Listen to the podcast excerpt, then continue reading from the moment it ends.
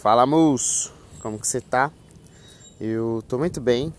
Hoje é dia 10 do 10 de 2021, domingo, né? Agora são 11h48 e tava aqui pensando no que, que eu podia falar nesse podcast. E aí veio uma lembrança muito aleatória, mano. Então eu vou falar sobre ela. Porque assim, quando eu tinha lá meus 12 anos, 11, já tinha uma galera na escola que tinha começado a dar uns beijinhos nas meninas, tá ligado?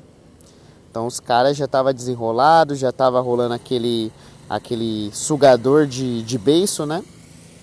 E eu não tinha beijado ninguém ainda, mano. Só que nessa época eu descobri que o caminho mais rápido para você perder o bebê era dizer que você já tinha perdido o bebê. Então, toda vez que alguém me perguntava se eu já tinha beijado, eu contava as histórias mais escabrosas, tá ligado? Eu queria muito ter uma, uma forma de voltar no passado e ficar escondido escutando essas histórias que eu contava, porque claramente não, não devia ter como acreditar em mim, tá ligado? É, e aí eu falava, falava, me gabava que eu ficava com as meninas e tudo e não tinha beijado na boca. E aí eu lembro de uma vez que essa história começou a colar e as pessoas começaram a acreditar nisso e as meninas começaram a acreditar que eu pegava as outras meninas, entendeu? Só que eu nunca tinha beijado. E aí eu lembro que uma vez uma menina da minha classe, ela queria ficar comigo, não era, sabe? Porque assim, ó, na, na, na época da escola você tem três escalões de menina. Você tem as meninas top, que é o, o primeiro escalão ali, né, da sala que é aquelas três, quatro meninas que todo moleque quer dar um beijo. Aí tem as meninas do meio, que é aquelas meninas que não fede nem cheira, que tipo assim, se perguntar, ela é bonita? Você fala, mano, ela não é feia, tá ligado? E essa é a resposta, porque ela não é nem bonita, mas ela também não é horrível, então ela tá ali no meio. É uma menina que você vai ter amizade provavelmente com ela, tá ligado? E tinha as meninas que era estranha, não não socializava e eras maluca, né? Que provavelmente eu era um dos meninos desse patamar aí. Aí o que aconteceu? A menina, ela pediu para ficar comigo. Acho que ela mandou alguma amiga dela falar comigo. E aí eu falei, não, bati no peito. Falou, lógico que eu vou ficar. Já fiquei com várias meninas, né? Essa era a história que eu passava. E aí eu marquei com, de ficar com ela atrás da escola, né? Clássico, vamos, lá de, atrás da escola dar uns beijos. E aí, mano, o vergonhoso demais é que eu passei desde a hora do intervalo até bater o sinal, eu fiquei contando cada minuto e passando na minha cabeça o que eu ia fazer. Ah, eu vou chegar assim, eu vou virar a cabeça para a direita, daí eu vou colocar a mão na cintura dela, é, ou eu vou falar alguma coisa antes. Eu fiquei, mano, fazendo um doutor estranho. É, pensando em todas as possibilidades que eu podia fazer, porque eu nunca tinha feito isso, né, mano? E aí, beleza, eu fiquei nessa, nessa. E aí, até que chegou a hora. E aí, eu fiquei naquela expectativa, pá. É, ela saiu primeiro que eu, né, do portão da escola. Vi ela subindo. E aí, mano, tava lembrando disso agora. Em vez de eu ir lá e ficar com a menina, eu peguei e fui embora.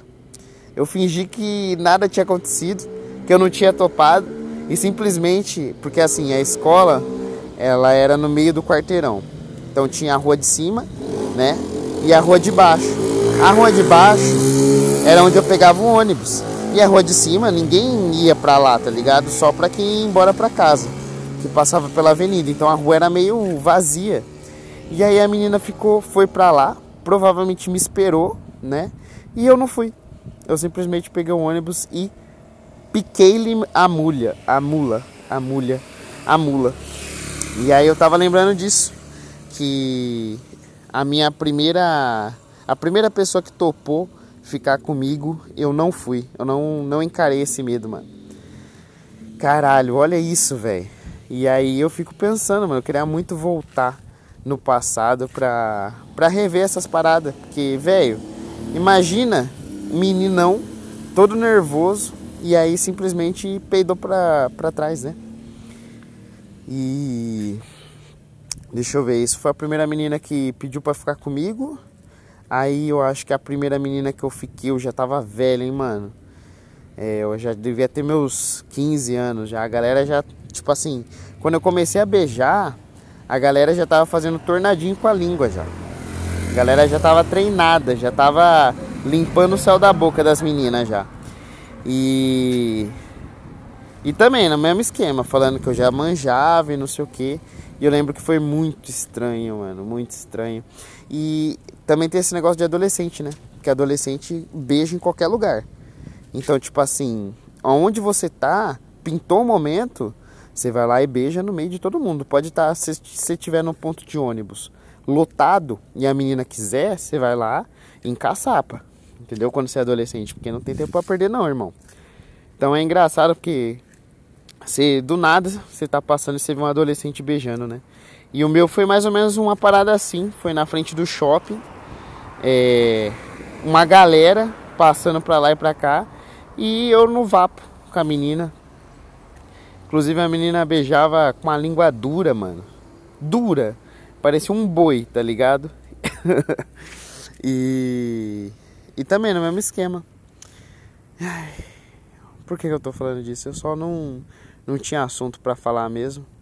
Então, basicamente, os meus relacionamentos amorosos começaram na base da mentira, né? E hoje eu sou totalmente o oposto. Eu não aceito. É, não é que eu não aceito, como que eu posso falar? Eu, eu tenho preguiça, mano. Eu prefiro falar a verdade. Se eu tiver que frustrar a pessoa, eu preciso. Eu prefiro falar a verdade e já frustrar a pessoa de vez do que ficar com joguinho, sabe? De, de mentira, de dessas paradas. Então eu me tornei uma pessoa muito menos é, maleável. E aí eu só taco as verdades no, no ventilador. Se eu tiver que falar alguma coisa, eu vou falar, tá ligado? Basicamente me tornei esse tipo de pessoa. Que é o oposto do outro, né? Porque eu era do que fazia a mentira aqui, passava um pano ali, agora não, é tipo tudo nas claras, tá ligado? E aí tem um lado bom para as duas coisas, né, mano? O lado bom da mentira que facilitou muito a vida, porque ninguém quer ficar com um BV, tá ligado? E aí se você mentir que você tem uma experiência, resolve. E hoje em dia na vida adulta, a parte boa de você ser sincerão é que é isso, mano. Se for me aceitar, aceita do jeito que eu sou.